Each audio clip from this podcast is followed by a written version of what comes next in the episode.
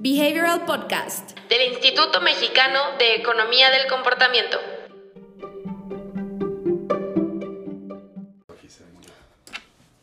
Hola, buenas tardes. Esperamos que estén todos muy bien, que estén todos en sus casas, a salvo, trabajando en el eh, home office.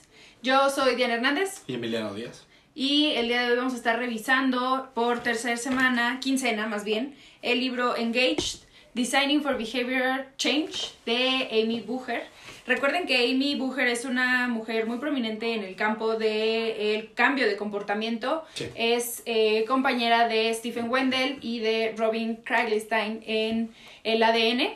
Así que si ustedes quieren saber más un poquito sobre cómo se aplica todo lo que conocemos sobre economía del comportamiento, sobre los heurísticos, sobre los sesgos, todo lo que se conoce sobre los hallazgos, a lo que le llamamos de economía del comportamiento, y quieren saber más sobre la aplicación, tenemos un webinar tanto como con Stephen Wendell como con Robin Kragelstein y eh, además también ya hemos revisado el libro eh, Designing for Behavior Change de Stephen Wendell propiamente, que también es mucho sobre la aplicación de cómo podemos diseñar productos, servicios o estrategias, teniendo en cuenta que sabemos ya cómo se comporta la gente, que toman estos atajos de decisión, eh, que son eh, propensos a tener algún sesgo, que estos fenómenos son predecibles y son patrones de comportamiento que tiene tanto una persona en un contexto en alguna parte del mundo, así como otra persona en algún otro lado del mundo, ¿no? Y bueno, la semana pasada hablamos sobre la importancia de facilitar las decisiones de las personas mediante la reducción de la recarga cognitiva. Hablamos mucho sobre qué es la recarga cognitiva, eh, cómo podemos evitar este exceso de información al que la gente está eh, siendo expuesta, que justamente puede terminar en que la gente abandone, en algunos eh, puntos de confusión y demás. Entonces, si no han checado la transmisión de hace una quincena más bien, chequen la transmisión porque el día de hoy vamos a estar hablando sobre otro tema importante. Si ya sabemos y ya reestructuramos nuestro contexto para que la gente pueda tomar una decisión más eh, informada de forma que no sea expuesta a tantos estímulos al mismo tiempo, ahora vamos a estar hablando sobre cómo podemos estructurar el contexto para facilitar la decisión y la interacción de las personas todos los días, ya sea con nuestro producto, servicio o estrategia. Y bueno, vamos a empezar con definir habilidad, porque este es el tema central de la transmisión. Entonces, ¿qué es Sí. habilidad? No, y esto es algo bien interesante, porque habilidad es una dimensión que se considera en prácticamente todos los modelos de cambio de comportamiento, ¿no? Es decir, si nosotros tomamos y enlistamos eh, los más populares, ¿no? EAST tiene como un elemento principal la parte de hacerle las cosas fáciles a la persona, ¿no? Combi tiene una dimensión sobre la habilidad, que es la parte de capacidades. Create tiene una dimensión completa de habilidad, que es la parte justamente donde busca entender la habilidad física y cognitiva de las personas, ¿no? Algunos modelos incluso más simples, como los que tiene Ariel y no este de Fuel y Friction, pues justamente friction es, o fricción es la parte que tiene que ver con los elementos de habilidad de la persona, ¿no? Es decir, al final, esto es algo bien interesante. Por mucho tiempo y algunas veces vemos el comportamiento de las personas como un cambio de decisión, cuando realmente el cambio de comportamiento sucede hasta que cambia la acción que tiene que llevar a cabo o la que está ejecutando la persona, ¿no? Entonces, justamente por ese, esa dimensión de atar el cambio de comportamiento a la acción es que la habilidad se vuelve algo importantísimo. Si, si quieres cambiar el comportamiento de la persona, la dimensión o una de las dimensiones clave es hacerle fácil ese cambio, ¿no? Entonces, justamente habilitar puede venir de muchas formas porque también cuando hacemos este análisis de entender los distintos modelos, vemos que todos los ven prácticamente como dos cosas, ¿no? La habilidad física, por un lado, que tiene que ver con la capacidad tal cual física que tiene la persona de hacer un cambio, ¿no? Es decir, queremos que la persona, no sé, eh, Ahorre. ahorre, ¿no? O haga un cambio en su manera de alimentarse, pues físicamente tiene que tener la posibilidad de realizar ese cambio. ¿no? Tiene que tener... Económicamente, ¿no? Ajá, tiene que tener la posibilidad de ir a abrir su cuenta al banco. Tiene muchos elementos físicos que pueden determinar si existe ese cambio de comportamiento o no. Pero la parte que también es súper importante entender de la habilidad es la parte de la habilidad cognitiva, ¿no? Es decir, tiene la persona el conocimiento, tiene la persona la capacidad para procesar la información que necesita procesar. Tiene la persona la capacidad para entender los elementos que tiene que hacer para llevar a cabo ese cambio de comportamiento, ¿no? Y justo esa dimensión del de habilitar a la persona es central, ¿no? En el cambio de comportamiento y justamente Amy le dedica dos capítulos enteros a entender elementos que bloquean y que habilitan, ¿no? El camino de la persona hacia la acción. Es un elemento importantísimo. Exactamente. Y la verdad es que ah, podemos subestimar un poquito la, los bloqueos de habilidad y decir, bueno, pero es que tiene que ser difícil, o bueno, pero es que no está tan difícil una vez que lo entiendes, una vez que tú diseñas con él. Y justamente es algo que aborda Amy. Bueno, tú pecas como experto al decir, bueno, pero es que está fácil, está evidente, las personas tienen que hacer esto y luego esto y luego esto, no está difícil. Pero ese es, digamos, tu enfoque como experto, como desarrollador de producto, como experto en los términos que manejas. Entonces, tienes que dar un paso atrás e irte hacia las pruebas de uso, por ejemplo, que de, de las que tanto hemos hablado en las otras transmisiones, o preguntarle directamente a la gente, o hacer un mapa de la interacción de la gente con tu producto y darte cuenta de en qué momentos es donde se abandona el proceso de compra o el proceso de inscripción y empezar a saber, bueno, ok, tengo muy mapeado que este es un punto en el que la gente abandona en un porcentaje muy alto. ¿Qué es lo que puedo hacer para facilitarle a la gente que sepa para qué es lo que está haciendo o para qué se está registrando, para qué se está inscribiendo y entonces hacer los cambios pertinentes para disminuir ese porcentaje de abandono? Correcto. ¿Ok? Eh, entonces, justamente, si han notado que las personas no entienden qué hace el producto o para qué es, si no tienen los medios para operar su producto, entonces deben resolver bloqueos de habilidad. ¿Y cómo los diagnosticamos? Justamente, como les decía, con pruebas de uso, preguntándole a la gente, eh, analizando los puntos de abandono, todo esto.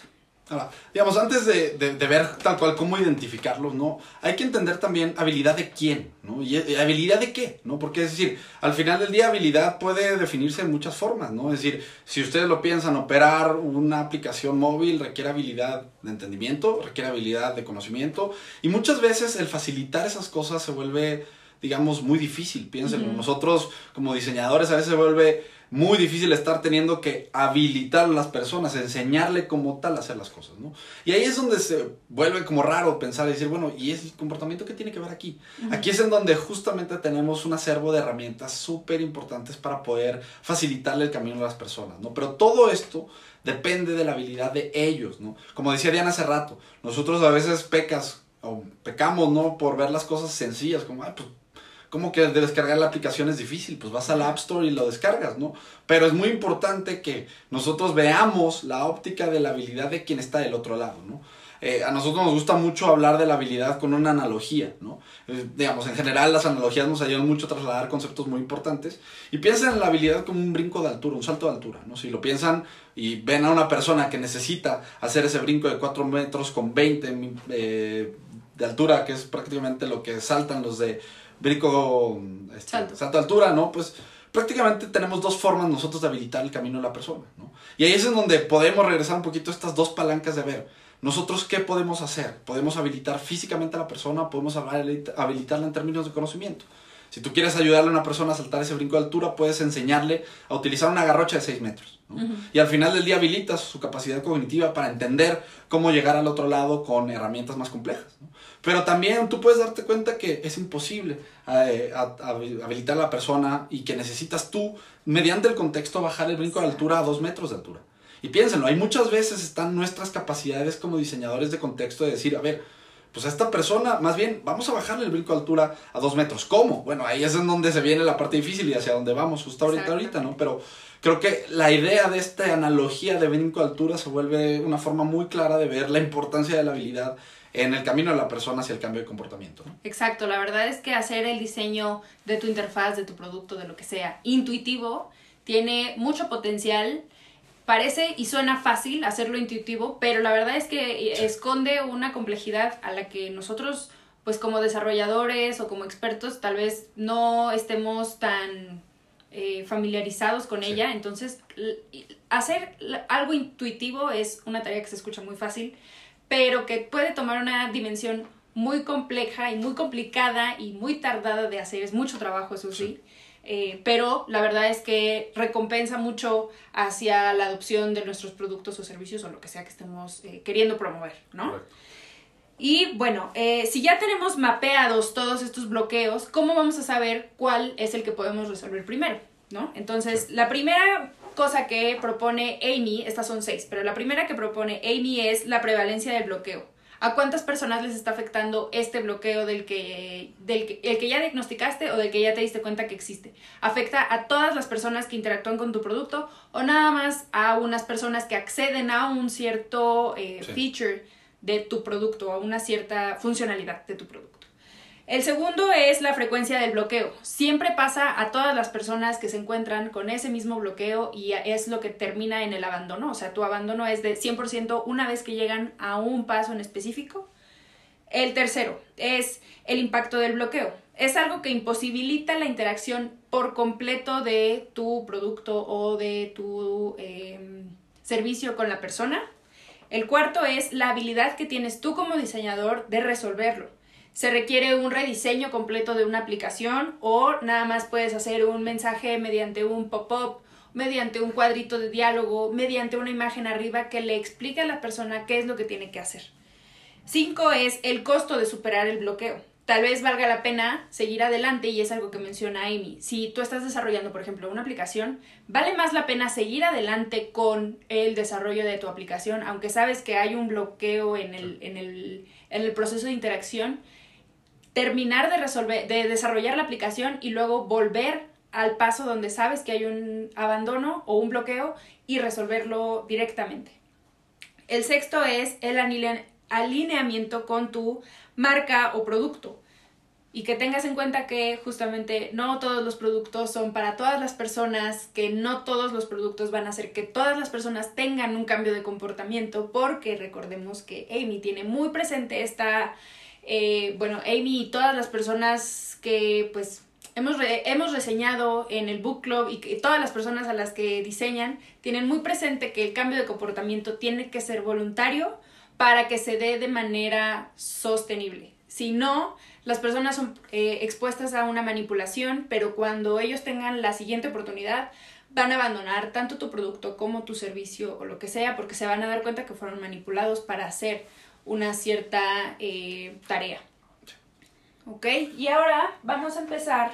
El objetivo de tener estos puntos, de tener estos lineamientos, ¿no? Es que al final del día piénsenlo, si nos ponemos a buscar problemas de habilidad vamos a encontrar por todos lados, ¿no? Entonces tampoco es óptimo encontrar problemas por todos lados porque entonces terminas con 600 intervenciones que tienes que hacer, ¿no?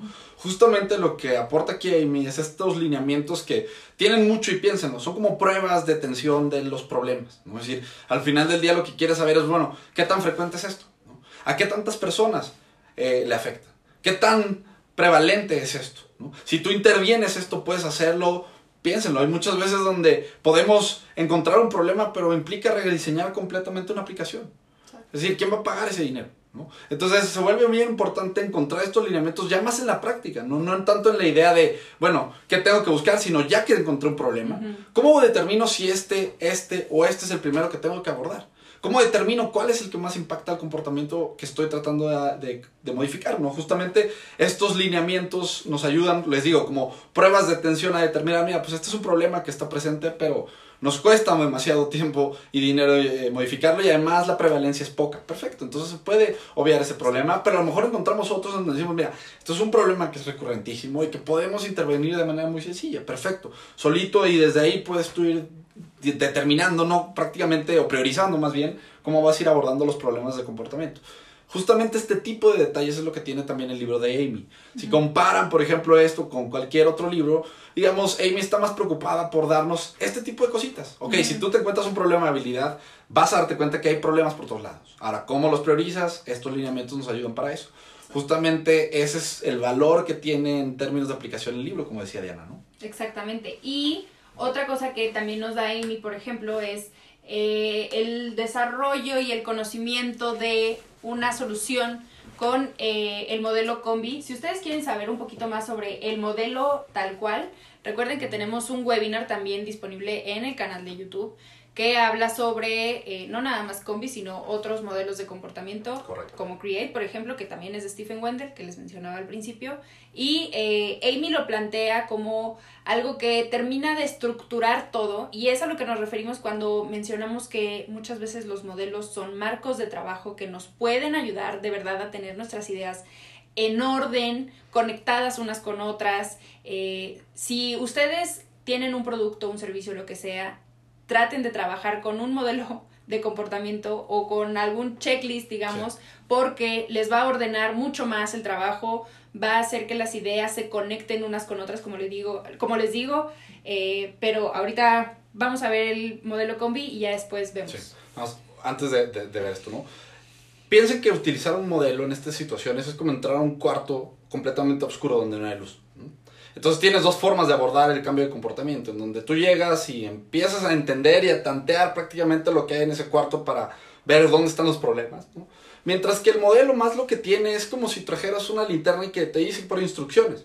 Apunta allá, apunta allá, apunta allá, apunta allá. ¿no? O son los foquitos en el suelo que te dicen por dónde ir. Ajá, que prácticamente son las cosas que te permiten dirigir hacia dónde va tu atención de análisis, ¿no? De investigación, de análisis y de diseño. Entonces, por eso es que a veces somos un poquito necios con el uso de los modelos, pero porque prácticamente, véanlo, es entrar a un cuarto con tu propio expertise y confiando que tú eres el que conoce todo y capaz de identificar ese contexto, basándonos en un modelo que nos ayuda a decir, haz esto, haz esto, haz esto, haz esto, y llegarás prácticamente a entender el problema para poder cambiar comportamientos. ¿no? Exactamente.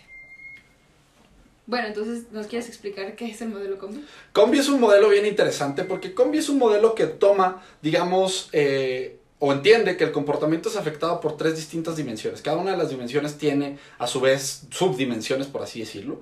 Pero es bien interesante porque Combi lo que nos pone es, el comportamiento de las personas viene afectado de manera directa o, digamos, entre sí también, entre las capacidades que tiene la persona, es decir, que capacidad física y qué capacidad cognitiva tiene para poder llevar a cabo el comportamiento que quieres que lleve, qué motivaciones puede llegar a tener. Y aquí es bien interesante porque Combi toma en cuenta dos tipos de motivaciones. Motivación automática, que es prácticamente la que ligamos muchas veces a emociones, ¿no? Y motivación reflectiva o reflexiva, que realmente es la que tiene que, o la que viene impulsada por esta valoración racional. Y luego tenemos las oportunidades de contexto, que son los elementos contextuales que permiten a la persona accionar el comportamiento. Al final del día, si ustedes quieren modificar el comportamiento de la persona, lo pueden hacer a través de, o lo deben hacer a través de estas tres dimensiones que impactan el comportamiento de la gente. Ahora, lo interesante de todo esto es que, en, bueno, Amy cubre este modelo en el libro, ¿no? Y lo que nos permite ver de valor esto es que por un lado tenemos la fórmula que nos explica lo que es el comportamiento de la persona. Son tres dimensiones que afectan el comportamiento. Pero el objetivo de Combi es que una vez que tú identificas en qué punto te encuentras o dónde están las carencias de comportamiento que estás enfrentando, tienes algunas eh, funciones de operación que te ayudan a entender, ok, si tus problemas están por aquí, tienes este tipo de intervenciones que puedes hacer. Esta es una variante ya de Combi que se llama Behavior Change Wheel realmente, ¿no? Porque Combi es esta fórmula como tal y Combi integrada con estas formas de, o con estas fórmulas de operación, se conoce como el Behavior Change Wheel, que es una cosa, que es una rueda, ¿no? Prácticamente en donde tenemos Combi en el centro y dimensiones de comportamiento a los exteriores. Exactamente. Ahora, ¿qué, ¿cuáles son esas funciones de intervención? Lo que nos está diciendo aquí prácticamente el modelo y justo como decía Diana, esto o por esto nos guiamos con modelos, porque una vez que encuentras un problema, dependiendo de cuál es el problema, hay ciertas funciones de intervención recomendadas. Es decir, tienes funciones de intervenir con textos a través de educación, a través de... De promoviendo eh, justamente conocimiento para la persona, justamente. Sí, es que los iban a listar, pero mejor vamos uno por uno y lo, lo, lo vamos viendo, sí. Tienes el primero, que es educación, como dice ya. Proviendo conocimiento. Luego tienes el segundo medio de intervención que más bien está ligado a entrenamiento, crear condiciones de entrenamiento para las personas. Exactamente. Construyes habilidades a través de la práctica de las personas, las vas entrenando, pero ya que las tienes en tu aplicación, en tu interfaz, lo que sea, las vas entrenando para que adquieran el conocimiento y adquieran las habilidades que necesitan para operar tu por ejemplo. Ahora piénsenlo, eso obviamente viene ligado mucho con el tema de capacidades. Si encontramos problemas en capacidades, este tipo de funciones de intervención es lo que vamos a querer utilizar. Si encuentras que la persona no tiene conocimiento adecuado para, para eh, no sé, generar el ahorro, por ejemplo, pues vienen estrategias de educación o estrategias de entrenamiento. Por otro lado, tenemos la parte donde quizás la persona no está identificando el valor no tiene la motivación o el motivo por el cual llevar a cabo el comportamiento que queremos que lleve. Y justamente es donde se vuelven importantes estas funciones de persuasión, por ejemplo. Exactamente. Donde podemos utilizar algunas estrategias de persuasión para crear valor, ¿no? Exactamente, es convenciendo a alguien de realizar cierta acción a través de resaltarle el valor que tiene el producto, el valor percibido o el valor real que tiene, eh, que interactúe con el producto. Y vean, por ejemplo, aquí empiezan a aparecer palabras que se asocian mucho con, este, con estas herramientas, ¿no? Que es persuasión como tal. es, decir, es decir, es una función que puedes utilizar, pero depende de cuál es el problema que estás encontrando, ¿no? Luego tenemos otro que le pega también a la motivación, que tiene que ver con los incentivos, ¿no?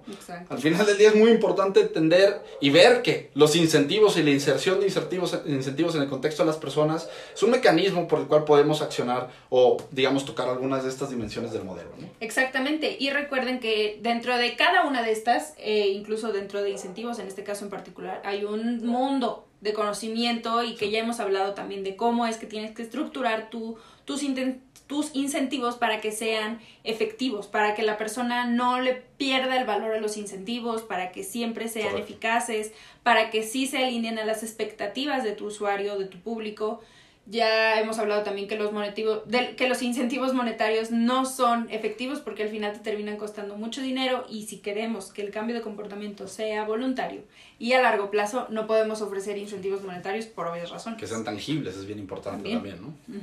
Y luego tenemos también ya otro enfoque eh, que compite de cierta manera con persuasión, que sería coerción, ¿no? Donde tú también desde la posición, por ejemplo, del diseñador de política pública, puedes utilizar coerción para forzar de cierta manera algunos cambios de comportamiento. Ahora, que el enfoque sea potente y positivo es otra cosa, ¿no? Pero es uno de los medios que tenemos para intervenir estos contextos, ¿no? Exactamente. Son castigos justamente por llevar a cabo algún comportamiento que no estemos buscando promover. Luego tenemos restricciones, también que restricciones ya toca de cierta manera motivación y también las oportunidades que hay en el contexto, ¿no? Sí, y las restricciones justamente tienen que ver con hacer un poco más difícil o poner menos a la mano, por ejemplo, en el contexto, el comportamiento o el, sí, el principio del comportamiento que buscamos también no promover o que no queremos que la gente lleve a cabo. Correcto. Luego tenemos eh, las estrategias de habilitación, por ejemplo, que son muy potentes. Esto puede ser mediante instrucciones, reglas, herramientas, etc. Restricciones de contexto, que realmente es una que le puede pegar a los tres elementos. Sí, es un cambio justamente de ambiente social o físico para que el comportamiento que buscamos no promover sea más difícil que hacer, como por ejemplo el clásico ejemplo de si quieres que la gente coma más saludable, ponle las manzanas al nivel del ojo, al nivel de la vista o en el principio de cuando se van a servir comida, ponle la comida saludable, entonces van a llenar su plato de manera en la que ya cuando se acerquen a la comida que no es tan saludable, ya van a tener menos espacio para ponerla. Y luego el último es modelaje, que también tiene mucho que ver con esta parte de capacidades, ¿no? Sí, exactamente. Modelaje es mostrar el, comportamiento que sí buscamos promover a través de ejemplos, a través de instrucciones, a través de casos de éxito. Puede tomar muchas formas. Pero vean, justo ese es el motivo de utilizar estas cosas, ¿no? Poder determinar, bueno, tener una línea de dónde tenemos que concentrar nuestra o nuestro enfoque de análisis y una vez que encontramos los problemas, ¿cuál es el camino que tenemos que tomar? ¿no? Otra vez, la alternativa a esto es utilizar y depender de nuestro cerebro, ¿no? Pero piénsenlo, al final del día, incluso la persona que más sepa de estos conceptos va a tener días en los que no va a estar claro de la cabeza. ¿no? Entonces, utilizar los modelos es la mejor manera también de poder eh, escalar este tipo de aplicaciones dentro de una empresa o dentro de una institución. Sí.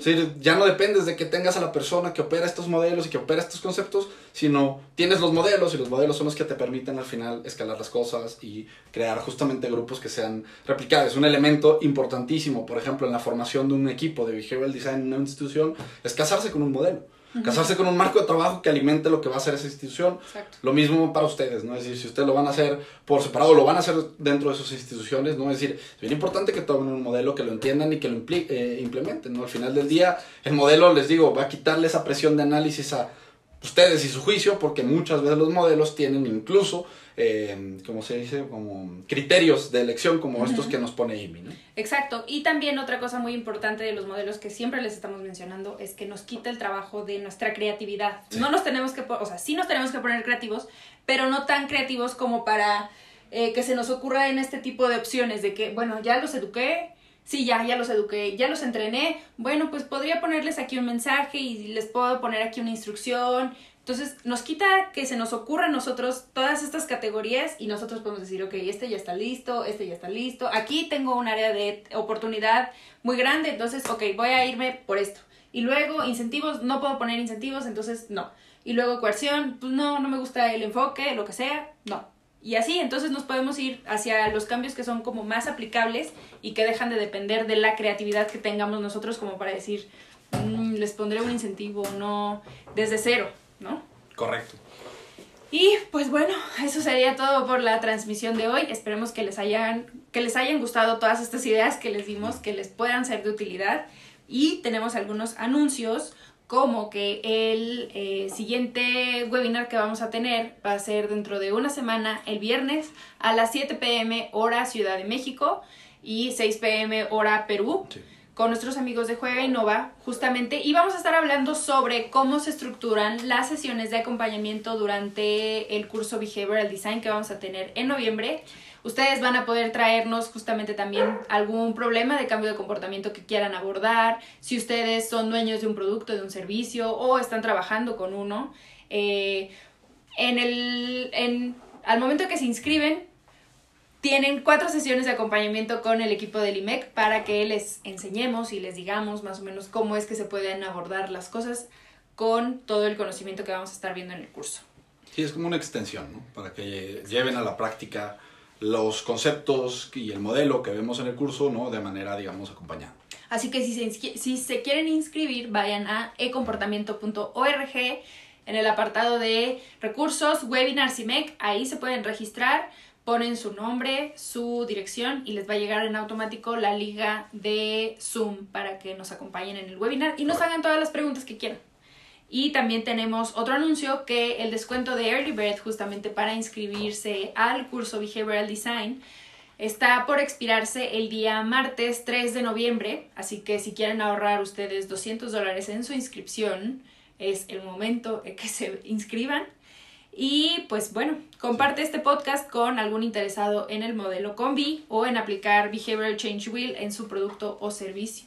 Y hacia adelante vamos a empezar a hablar de los elementos que socializan los comportamientos y cómo se pueden conectar estas cosas con la tecnología. Entonces justo esta parte final del libro es donde también Amy se concentra un poco más en plataformas digitales, ¿no? Exacto, vamos a ver también mucho de eh, guiar a tu usuario, así se llama la transmisión. Pueden ya prenderle la campanita de notificaciones para que les avise cuando tengamos esta próxima sesión. Y vamos a hablar mucho de retroalimentación, que también es un tema del que ya hemos hablado mucho, pero tampoco se nos acaba Sí. el potencial del, de la retroalimentación para cambiar el comportamiento y de chunking, que también salió a relucir en la transmisión de los heurísticos y sesgos, como una herramienta muy importante para hacerle fácil a la gente el progreso o hacerle evidente a una persona el progreso que está llevando en una aplicación y que así adopte nuestro producto o servicio. Correcto. Nos vemos la próxima quincena. Bye. Adiós, adiós. Si quieres saber más sobre los libros y los temas que abordamos en el podcast, ingresa a nuestra página web ecomportamiento.org donde encontrarás libros, autores, blog y mucho más. Encuéntranos en LinkedIn, YouTube y Facebook como Instituto Mexicano de Economía del Comportamiento, en Instagram como imec.mx o en Twitter como ecomportamiento. No te pierdas las transmisiones semanales todos los viernes a las 10 a.m. hora Ciudad de México.